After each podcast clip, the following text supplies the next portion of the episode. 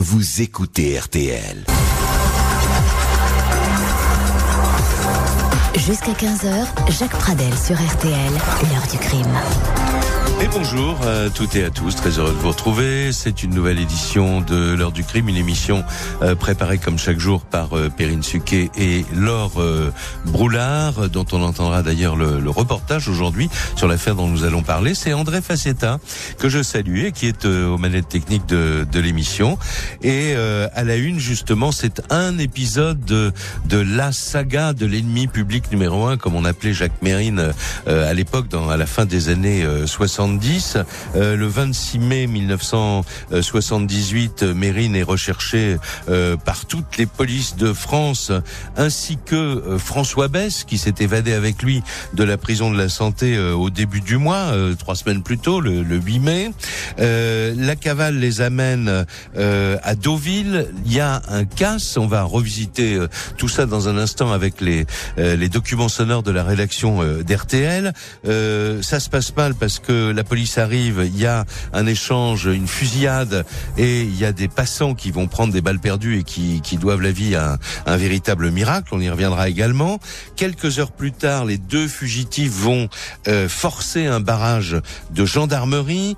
Nouvel échange de tirs. Mérine d'ailleurs est touchée à son tour euh, pendant ce, ce, cet épisode. Et puis on arrive au 28 mai et à l'histoire particulière qu'on va vous raconter avec mes invités.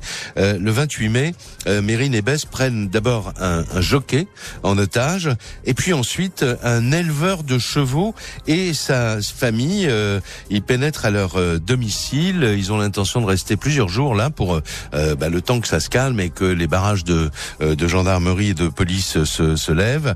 Et finalement, bah, ils s'enfuient le jour même avec l'éleveur, sa femme, leurs trois enfants et la déesse euh, que possédait ce, ce, monsieur. Il se planque euh, à l'arrière sur les banquettes arrière et euh, le, cet homme va les rendre à la liberté, si j'ose dire, près de Mantes-la-Jolie.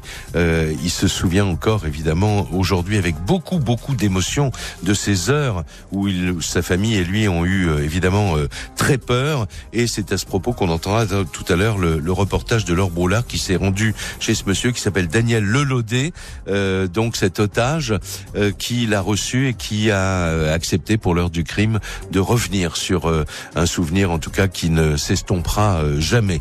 Et puis pour parler de l'action, si j'ose dire. Elle était suivie à l'époque par deux journalistes d'RTL. L'un est près de moi dans ce studio, euh, c'est Alain Hamon. Bonjour. Bonjour. Et merci euh, de revenir avec nous 37 ans en arrière euh, aujourd'hui. D'ailleurs, on revient toujours sur les lieux de son crime. Vous avez, vous avez, retrouvé sur Internet il y a pas longtemps, vous me disiez en arrivant dans le studio une photo de vous en, en train de faire un flash à RTL pendant pendant ah, cette je histoire. Pas, je sais même pas d'où elle sort cette photo. Ouais. Il y a le flash spécial qui annonce le braquage de... du casino et puis on me voit dans un studio de cette grande maison. Ouais. Je sais pas d'où ça sort. Je ouais. sais pas du tout. Et puis alors, euh, vous, vous êtes près de moi, mais euh, pas loin euh, à Rouen, en fait. Bah, Jacques Ardouin, qui était à l'époque le, le, correspondant dans la région d'RTL. Bonjour, Jacques Ardouin. Bonjour, Jacques Pradel. Alors évidemment, bon, c'est des épisodes que, que qui s'oublient pas hein, dans la dans la vie d'un correspondant de, de, presse. Ah non, non, c'était un moment très fort, on peut dire. Je me rappelle très bien. C'était le jour de la fête des mères. Il faisait un temps merveilleux en ce mois de mai à Saint-Aubin-le-Verteux, dans l'heure. Ouais. Et ça, c'est sûr que c'est inoubliable parce que vraiment c'est un fait divers un peu hors du commun quand même. Oui, et il faut dire la région a été mise complètement en ébullition à la suite de ça. hein. Bah oui, complètement. D'abord, bon, il y a eu, euh, il y avait ce balai d'hélicoptères qui tournait au-dessus de, des bois de Bernay. Il y avait ces, ces chiens policiers qui ne cessaient d'aboyer d'ailleurs. Et puis, alors, il y avait 300 à 400 gendarmes qui étaient disséminés dans dans ce bois de Bernay. Et puis, il y avait aussi même des tireurs d'élite qui étaient postés à des endroits pour essayer effectivement de cerner l'ennemi public numéro un. Cela a duré toute l'après-midi, toute la journée du dimanche euh, 20, de 28 mai, le jour justement de la fête des mères. Et il faut dire que là aussi, Mérine, comme à, à d'autres occasions euh, euh, dans son parcours, a, a bénéficié d'une baraka absolument incroyable. Il est passé à travers les mailles du filet. Oui, alors il y a, deux choses qui l'ont aidé. D'abord, les bois de Bernay sont, sont importants, c'est assez vaste. Hein. Ce sont des bois extrêmement touffus. Et puis la seconde chose, c'est que le matin, il y avait un épais brouillard ce jour-là. Et l'épée brouillard, ben, évidemment, ça l'a aidé effectivement à, à sortir des, des, des, mailles du filet qui étaient tendues. Et voilà. Puis après, ben, il fallait qu'il trouve une, une, manière de euh, de se rapatrier vers Paris. Et c'est là où il y a cette succession de prises d'otages. On va beaucoup parler de la prise d'otage de Monsieur Lelaudet. Est-ce que vous pouvez nous dire un mot tout de suite, euh, Jacques Ardouin, sur ce, ce jockey? Qu'est-ce qu'il était à l'entraînement euh, euh Vous vous en souvenez? Il se trouvait, ben non, il se trouvait en train de, de s'occuper de, de ses chevaux dans dans un l'herbe si j'ai bonne mémoire. Et puis, euh, bah, d'un seul coup, il s'est trouvé avec deux gars qui, qui lui ont sauté dessus en quelque sorte, hein, avec des mines un peu patibulaires. Euh, François Bess était blessé à la jambe d'ailleurs. Je crois qu'il boitait, il avait pris, il avait pris une balle dans, dans la jambe et Mesrine lui-même aussi avait été touché. Et donc, bon, bah, ils lui ont pas trop donné le choix. Hein. Vous savez, quand vous avez affaire à deux individus destinés, déterminés comme ça, bien sûr, eh bien, euh, vous, comme on dit, hein, vous, vous, vous exécutez quoi. Voilà. Puis après, ben, ils sont arrivés à la ferme élevage. Euh, il y avait quand même les trois enfants, hein, la, les de, Daniel Lelaudet, et puis ces, trois enfants qui étaient là. Donc on imagine un petit peu la, la peur de la, peur de ces gens-là. Hein.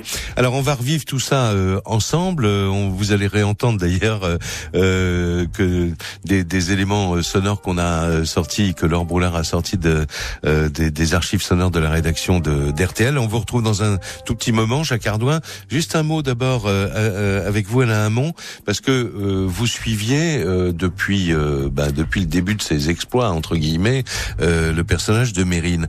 Et euh, je voudrais vous poser une question générale sur euh, ce, ce, type. quel que soit finalement le jugement qu'on puisse porter sur lui, c'est quelqu'un qui avait vraiment une personnalité hors du commun. Pour l'anecdote, je le connais même avant qu'il devienne ce qu'il est mais je ne ah sais pas que c'est Jacques Messrine et je ne sais pas que je m'occuperai de lui si longtemps que ça. Ah, parce vous l'avez rencontré dans une boîte de nuit hein Non. Ah, oh, eh, vous êtes pas loin. En 1967, il a ouvert une, euh, une euh, il a, il a pris en gérance une auberge, l'auberge du Mont Saint-Marc dans la forêt de Compiègne. Et en 68, j'arrive dans l'Oise et je m'installe chez ma maman qui elle aussi est aubergiste. et de temps en temps, on faisait des dégagements avec ma maman à l'auberge du Mont Saint-Marc. Je me souviens pas y avoir vu Mérine. Euh, en revanche, dès que j'ai appris après son évasion du, du palais de justice de Compiègne ah quelques années plus tard, hmm. lorsque j'ai appris qu'il avait été gérant de l'auberge du Mont-Samar. J'ai foncé là-bas et je me souviens très très bien avoir euh, récupéré euh, une très belle photo de lui en train de poser avec des copains derrière le bar de l'auberge. Euh, voilà. Alors, vous me posiez la question de la personnalité de Mérine. Oui, d'aucuns ont voulu le présenter comme l'homme qui Une espèce de Robin des Bois. Voilà, voilà Robin des Bois moderne et tout. Non, c'était quand même pas ça. C'était quand même pas ça parce que un tueur, aussi, hein, oui, c'était un tueur et et puis surtout, il a pas fait que des braquages avec panache. Hein. Il n'y a pas eu que le casino de, de, de Deauville. Il, a braqué un jour la couturière de ses parents. D'accord. Euh, la pauvre, une pauvre vieille dame qui avait été couturière de ses parents. Là, la légende prend La légende en prend toujours un coup et, elle a pris pas mal de coups au, au fur et à mesure de l'avance de la vie de, de, de Mesrine jusqu'à jusqu'à sa mort. Mais bon, ce que l'on peut dire tout de même, c'est que il était gonflé, quoi, je veux dire. Il était gonflé. Et il avait de l'assurance. Euh, et, et, et, il avait de l'assurance.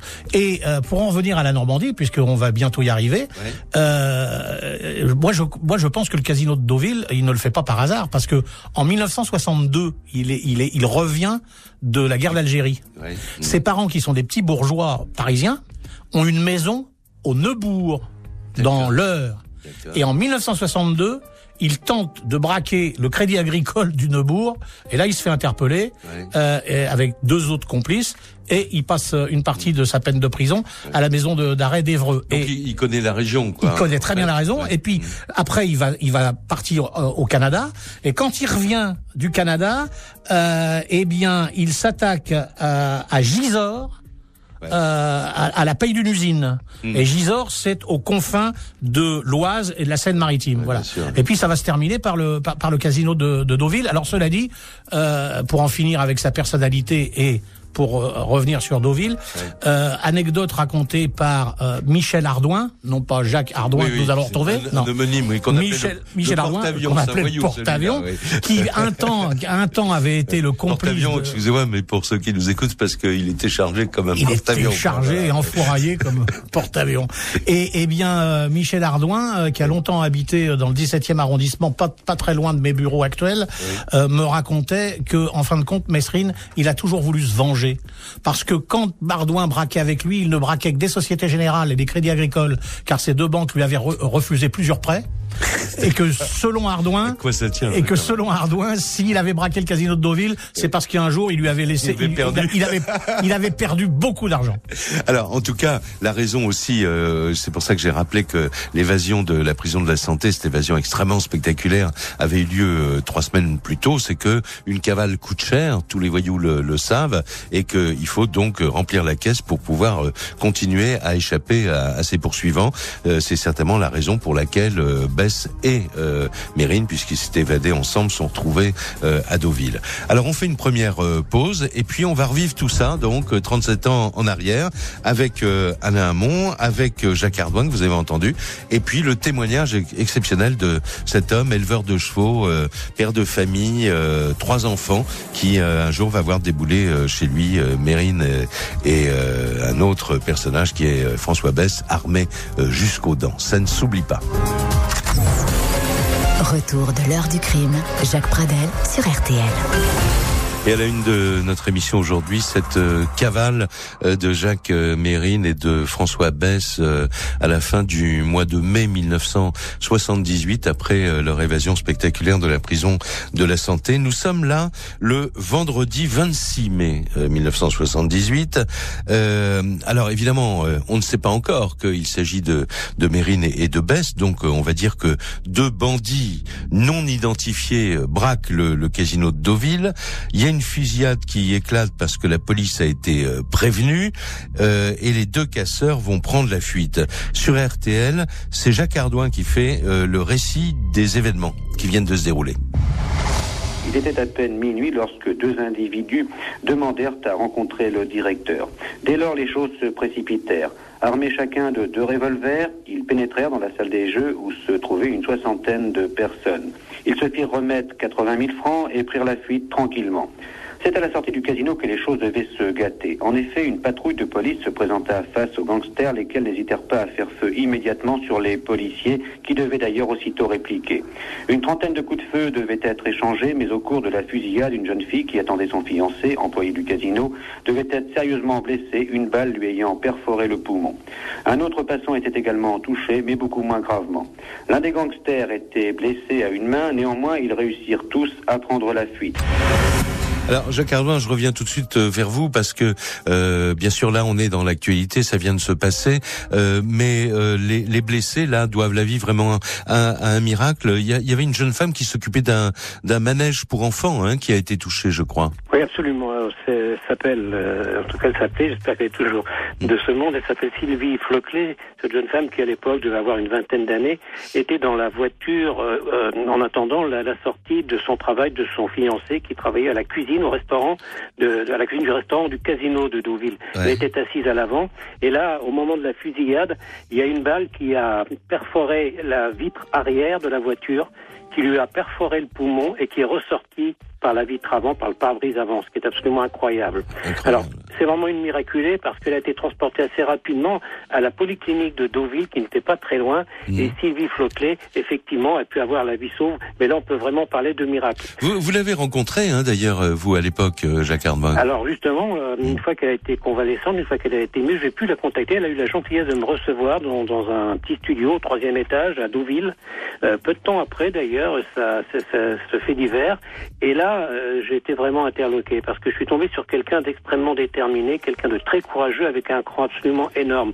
Cette jeune femme n'a pas hésité à dire à mon micro, au micro de RTL à l'époque, et aussi euh, dans, le journal pour lequel je travaillais, Liberté Dimanche, eh bien, elle a dit, écoute, Mérine, voilà, si tu es un homme, si tu si es vraiment pas un lâche, moi je t'attends, viens me voir, je t'attends de pied fermé, on va parler tous les deux, j'ai des choses à te dire.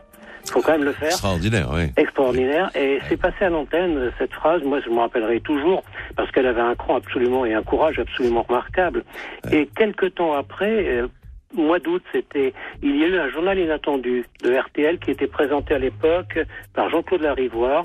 Et l'invité, le rédacteur en chef, c'était euh, Yves Saint-Martin, le fameux jockey, le crack jockey, mmh. Yves Saint-Martin, qui avait entendu parler de Sylvie Floclet et qui avait, lui avait, il avait invité à venir à participer à l'émission. Ah, et ce jour-là, ce samedi midi, euh, au casino de Deauville en direct, Sylvie Floclet a redit la même phrase. Mérine, si t'es pas un lâche, si t'es un homme, si t'es un mec, je t'attends toujours. Euh, il est jamais venu, vous vous en doutez. Oui, bien sûr. Alors, euh, on, va vous retrouver dans un dans un instant. Là, d'abord, on va vous retrouver tout de suite dans un autre document RTL de, de l'époque. Et puis, euh, après une pause, on, on reviendra euh, sur euh, la, la, longue traque autour de ces bois de, de Bernay dont vous avez parlé tout à l'heure. mais d'abord, je voudrais qu'on entende un, un, document que vous avez enregistré, en tout cas qui a été diffusé le 27 mai 1978 sur RTL. C'est le témoignage du physionomiste du casino donc au micro de, de Jacques Ardoin.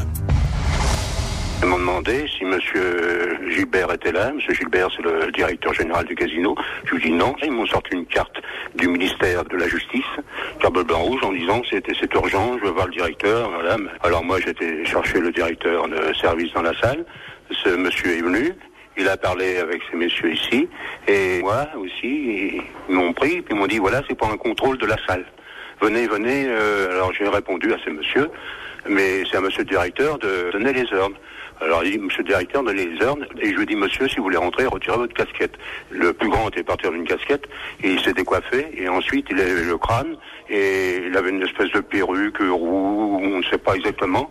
Alors là, ils sont arrivés à la caisse, et puis à la caisse, c'est là que j'ai réalisé, c'était un hold-up. Voilà ce, ce, témoignage et donc il y a une belle somme hein, qui a été euh, euh, volée euh, au passage et ensuite, comme je vous l'ai dit tout à l'heure, mais ça on y reviendra avec Jacques Arnaud dans un instant.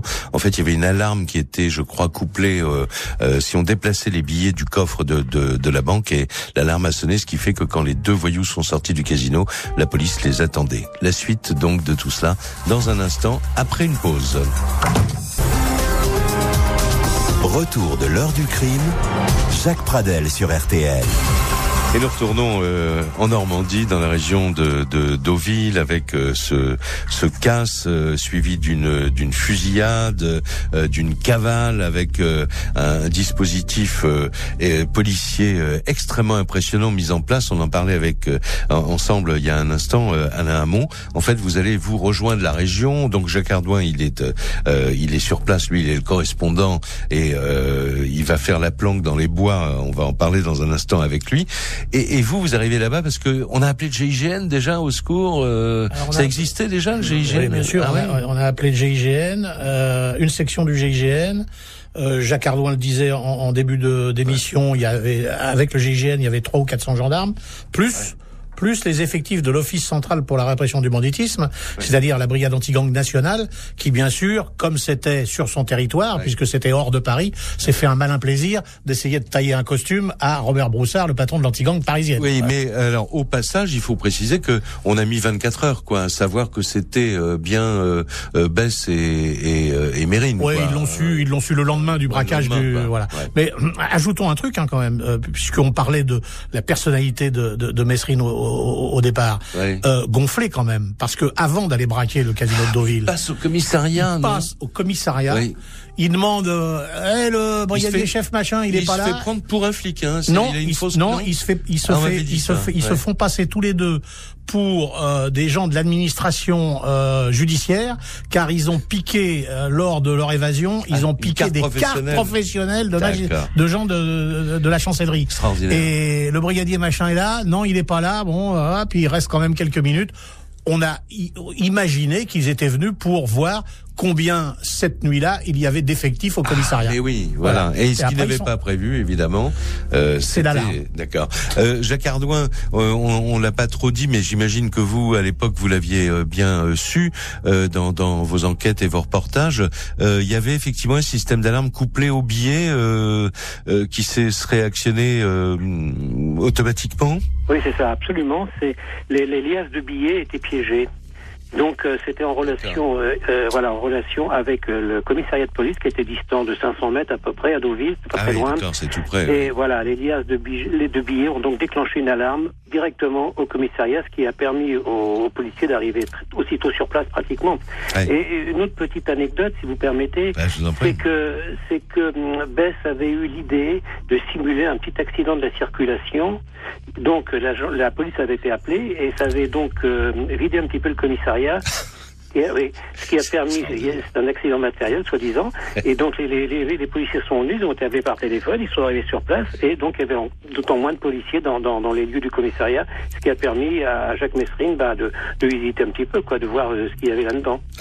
Alors, je, je, reviens à vous dans, dans quelques secondes, le temps d'entendre encore un, un document euh, RTL de l'époque.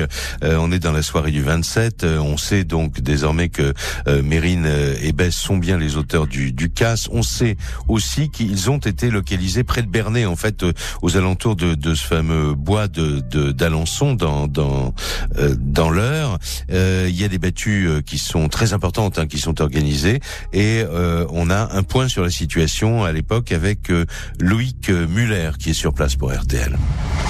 Je suis dans le bois, à côté du bois. Le bois d'Alençon à la sortie de Bernay, dans l'heure où il est si agréable de venir se promener, surtout quand le temps est beau comme aujourd'hui.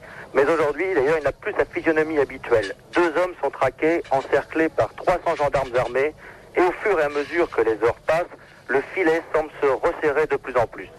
Le dispositif mis en place depuis ce matin 6 heures s'accroît de façon considérable. Certes, organiser une battue dans un bois de 6 hectares où les taillis et buissons sont nombreux s'avère une opération particulièrement difficile. D'autant plus que, comme nous avons désormais de bonnes raisons de le croire, s'il s'agit de Jacques Mérine, les plus grandes précautions doivent être prises. On peut redouter par exemple que Mérine prenne des otages compte tenu de la proximité des quelques maisons d'habitation. Déjà d'ailleurs à 13h, comme l'a dit Brice Barillon, un coup de feu a été tiré dans la forêt. Depuis, les gendarmes progressent dans la direction où la détonation a retenti. Et à l'instant, le groupe d'intervention de la Gendarmerie nationale de Paris vient d'arriver sur les lieux.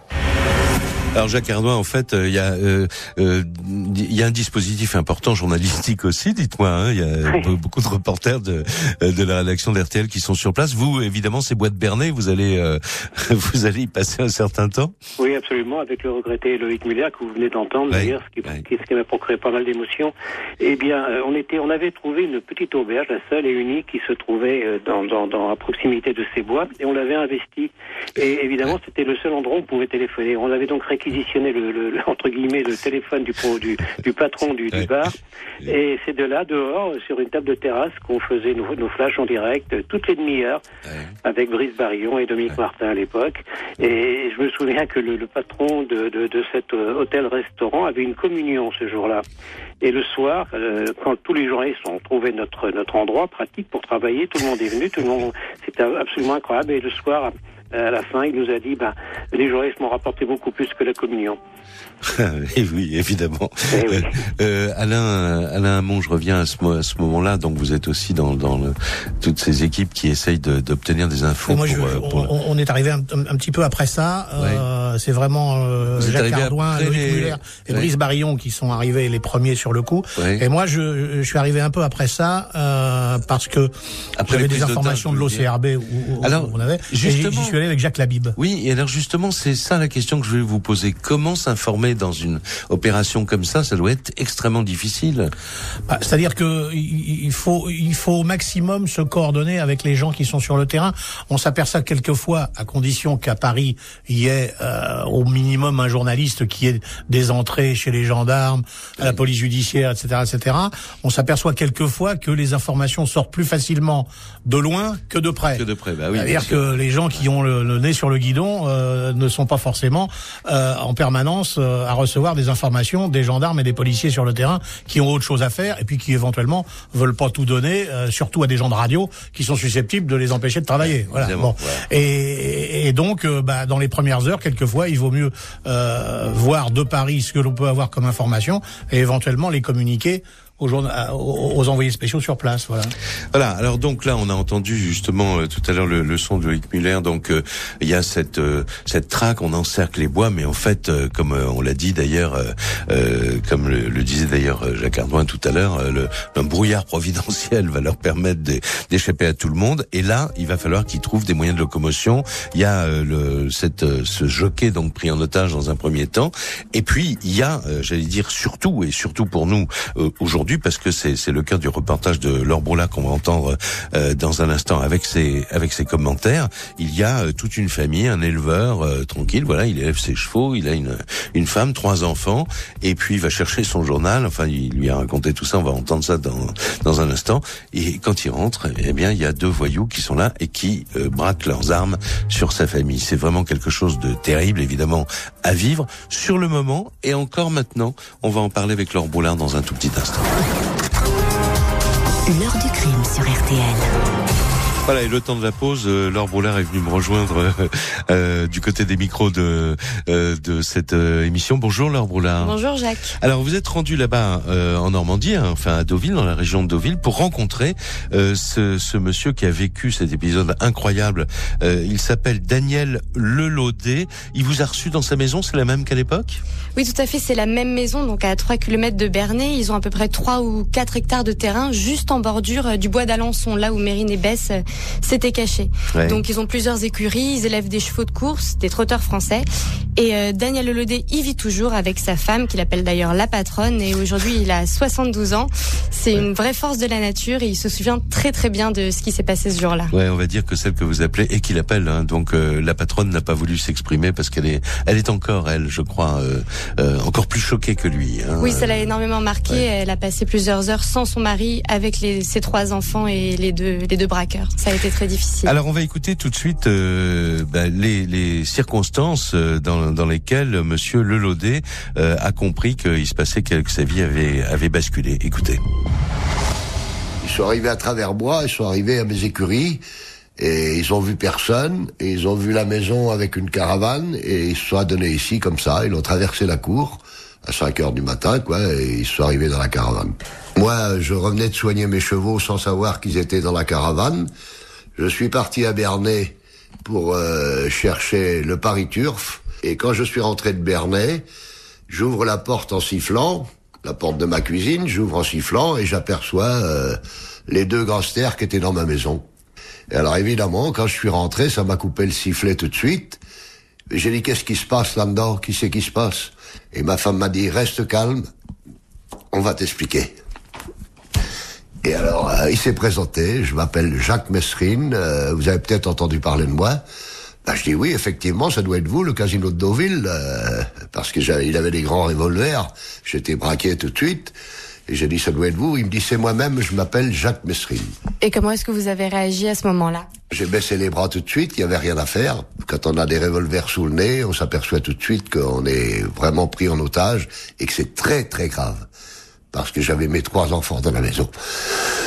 Alors c'est pénible, très dur. Ben, ma fille avait 10 ans, mes deux garçons, euh, 8 ans et 6 ans, et ils m'ont demandé euh, de pas les essayer de ne pas les doubler parce que sinon ça allait très mal se passer. Il en avait 36 sur la conscience et un 37e moi-même le dérangeait pas. Voilà. Alors j'ai obéi. J'ai dit, vous voyez, euh, je vais obéir, je vais faire ce que vous allez me dire je vous demande de pas faire de mal à ma femme, ni à mes enfants. Il m'a dit, dès l'instant que vous n'allez pas chercher à me doubler, tout se passera bien. Eh ben, j'ai dit, c'est ok. Voilà, très témoignage vraiment euh, très émouvant. Encore, on, sent hein, l'émotion de de Monsieur Le Euh, il faut rappeler euh, Laure Broulard que parce qu'ils sont restés un certain nombre d'heures hein, avec eux avant de repartir euh, cachés dans leur voiture. On va en parler tout à l'heure. Euh, Mérine et Bess sont tous deux blessés à la suite de la, la fusillade qui a eu lieu quand ils ont forcé un barrage. Oui, et d'ailleurs, la première chose qu'ils vont faire en arrivant après avoir opéré la prise d'otage, c'est se soigner. Ils ont des médicaments sur eux et tout ce qu'il faut. Ils vont partir dans la salle de bain, se soigner. Et Daniel Lelodé m'a dit que Bess avait euh, dans le mollet un trou de la taille d'une grosse mine de crayon, de crayon pardon. Ah Et euh, Mérine qu'il était un petit peu plus légèrement blessé euh, à l'épaule. Mhm. Donc la prise d'otage, elle a duré environ 8 heures, hein, de 5 heures du matin quand ils sont arrivés dans la maison, jusqu'à 13h30 quand Daniel Lelodé va les déposer sur la route de Paris, près de Mantes-la-Jolie. Donc d'abord il se soigne. Euh, après, ils vont déposer leurs deux gros sacs pleins de billets et leurs munitions dans la chambre des parents. Il, il, se souvient, il a vu les sacs avec les billets. Oui, et d'ailleurs, ouais. Monsieur Delaudet m'a dit qu'il pensait qu'il y avait beaucoup plus que 70 000 francs, ce qui a été dit. Ce qu'on a dit à l'époque. Qui avait été prise au casino. Ils ont ensuite demandé à la patronne de leur donner à manger, ce qu'elle a fait. Puis ils ont pris un bain, chacun leur tour. Mais donc pendant toute la durée euh, de la prise d'otage, la famille était rassemblée dans la cuisine, braquée euh, par des pistolets, et ils ont vraiment suivi à la lettre euh, les ordres de Mérine. Voilà, et donc 5 heures du matin, vous avez dit jusqu'à vers midi, ben vers midi, la famille part pour Paris avec Mérine et, et, et, Bess cachés sous la banquette arrière de la déesse de Daniel de, de, de Laudet, qui a raconté à, à Laure Brolin, vous allez l'entendre tout de suite, ce, ce, ce, périple très très inquiétant. Tous les ans, ce jour-là, on allait à la fête des mères à Paris. Et j'ai dit à Mesrine, mais moi je dois partir à Paris. Euh, écoutez, euh, ah ben on va voir ça, qui dit parce que nous on reste huit jours chez vous. Et là j'ai dit, mais j'ai dit attendez monsieur, mes enfants demain matin faut qu'ils aillent à l'école. Ben il me dit si vous allez vers Paris, il faut nous emmener.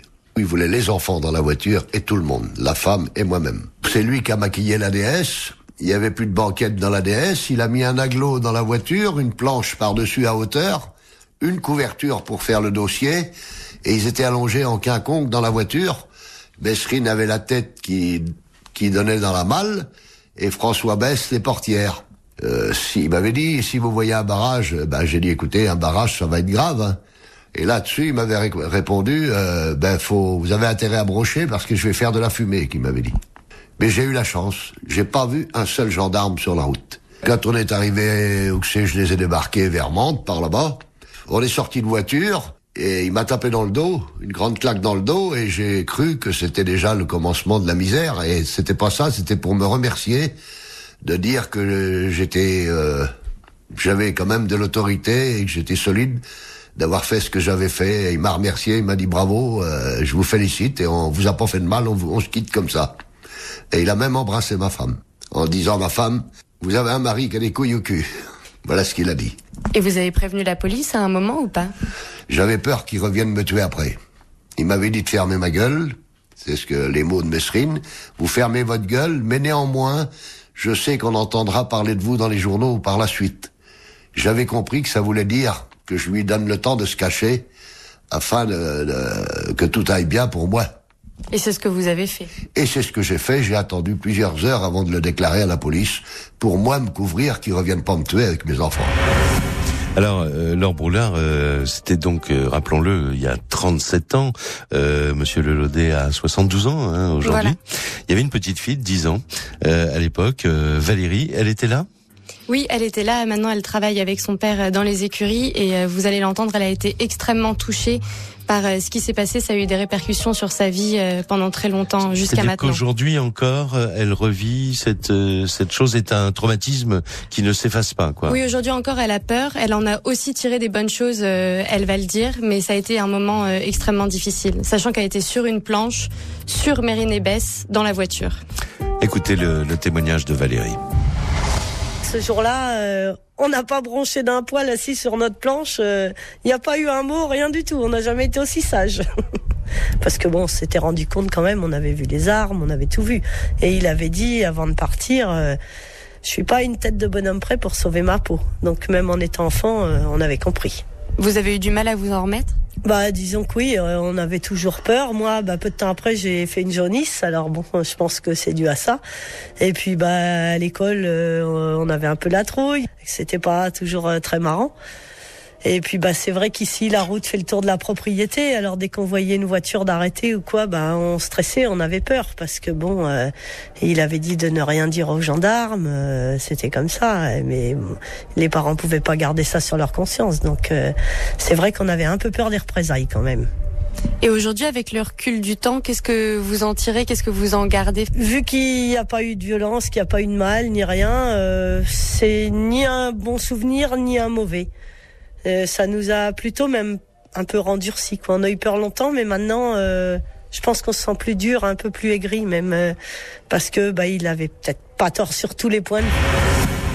Voilà, merci beaucoup euh, Laure Broulard parce que c'est un témoignage absolument euh, extraordinaire de cette euh, de cette famille qui n'a évidemment, on se met à leur place, n'a jamais oublié ce qui s'est passé. L'émission n'est pas terminée. On va faire une pause. On va retrouver donc Alain Hamon, Jacques Ardouin bien sûr, un autre journaliste aussi en, en, ligne quelques instants, ce sera Mathieu Delahousse, euh, qui est aussi un ancien d'RTL d'ailleurs, et qui lui euh, s'est intéressé beaucoup euh, au personnage de François Bess, l'autre quoi, le numéro 2, le, celui qu'on avait appelé le lieutenant de Mérine, et qui était là tout au long de euh, ce que nous racontons euh, ensemble, et on fera euh, un petit arrêt sur image sur le, le, personnage et la personnalité de François Bess, parce que Laure Broulard elle nous le rappellera, euh, a recueilli euh, de la part de, de, la famille Lelaudet, je crois, vous pouvez le dire maintenant d'ailleurs, euh, Bess est resté silencieux tout le temps. C'est Mérine qui qui tenait la. Oui, voilà, Bess leur faisait très peur parce qu'ils ne disaient rien, tandis que Mérine a beaucoup parlé avec eux et a instauré un lien de confiance. Mmh. Voilà, donc pause et on se retrouve tout de suite après. Retour de l'heure du crime, Jacques Pradel sur RTL. Alors nous retrouvons mes, mes invités euh, dans un instant euh, Mathieu Delahousse qui est euh, euh ancien d'RTL et actuellement euh, journaliste au service euh, enquête de, de, de pour parler de François Bess. Mais d'abord je voudrais un, un, mot avec vous Alain Hamon parce que c'est vrai que Bess présenté comme le lieutenant de Mérine, je crois pense qu'on me prête corrige non C'est un personnage quand même qui avait une personne. On parlait de la personnalité de Mérine au début, qui lui a une personnalité très différente. Hein, oui, Bess, il a été le lieutenant Messrine quelque temps parce qu'ils se sont évadés ensemble. Mais euh, Bess, euh, il, a, il a voulu très rapidement, enfin le plus rapidement possible, sortir du radar de, de Messrine parce que les façons de faire de Messrine ne lui allaient pas. Faut dire que Bess, c'est un personnage très très intéressant, très intelligent. D'ailleurs, à sa sortie de prison, euh, en prison, il a fait des très hautes études. Je pense que oui. Mathieu Delahousse nous en parlera. Oui. Euh, et, et, et, moi, je l'ai suivi. J'ai suivi sa cavale pendant des mois et des mois et des mois, grâce à un copain de l'Office central pour la répression du, du banditisme, qui malheureusement n'existe plus aujourd'hui, qui s'appelait Bernard Pau-Dubert. Et euh, la femme de, de Bess habitait Cognac, dans les Charentes. Et ce flic s'est quasiment installé installé dans une maison en face de chez la de, d'où habitait la femme ouais. euh, en espérant que les euh... téléphones branchés ouais, écoutent ouais. etc etc et le type le flic en question qui était un super flic, n'a plus que ça en tête, c'est-à-dire choper Bess le jour où il viendrait. Et ben, il n'a pas eu de peau parce que Bess est venu plusieurs fois. C'était à chaque fois le moment où le policier en question avait choisi de prendre un peu le large pour retourner voir sa famille à Paris. Cela dit, être en planque à Cognac, il y a pire hein, quand même. Bon. Alors, euh, bonjour Mathieu Delahousse. Bonjour Jacques. Et merci d'avoir pris quelques quelques instants euh, pour nous parler de, de ce personnage parce que vous lui avez consacré un, un livre à François Bess, La métamorphose d'un lieutenant de, de, de Mérine. C'était chez Flammarion euh, en, en 2006. Qu'est-ce que qu'est-ce qui vous a frappé le plus vous dans dans l'histoire et la fréquentation de ce personnage? Mais son, son histoire effectivement, elle est extraordinaire parce que en prison, euh, il va se mettre en contact de la philosophie, reconnaître un, un complice qu'il n'avait pas vu jusque-là, c'est pas Jacques Mérine, c'est Spinoza. C'est-à-dire qu'il va se mettre à la philosophie plutôt qu'au banditisme. Mais ce qui est très intéressant par rapport euh, à l'épisode de Deauville après l'évasion de la santé, euh, c'est qu'en fait, il y a le choix. Le choix d'un homme qui est fait à ce moment-là, c'est le choix d'aller euh, fanfaronner ou alors de se planquer. Fanfaronner avec Mérine ou se planquer et reprendre une vie presque ordinaire. Et euh, François Bess, à son procès lui-même, avait raconté qu'il avait été éprouvé au sens de, de l'épreuve dans son corps et dans son esprit par, par cet épisode-là, parce qu'il disait, euh, Jacques Mérine m'a dit, c'est ton baptême du feu, alors on y va. Et euh, Bess disait, ben, finalement, on s'habitue assez vite à être dans cette accoutumance au danger, au risque de mourir, à employer des armes à feu. Et lui, il a pris conscience, notamment parce que le, le casino s'est pas passé aussi bien qu'il ne le souhaitait, bah oui. il a pris conscience de tout ce danger-là. Et donc vraiment, euh, ces semaines-là, qui sont des semaines de frénésie absolument folle, au niveau policier, mais aussi au niveau euh, personnel, parce que effectivement, bon, Mérine, il va aller fanfaronner dans tous les coins à ce moment-là, euh, elles sont très fondatrices dans ce que Bess va décidé ensuite de faire de sa vie c'est-à-dire de renouer avec lui-même et de vivre en paix.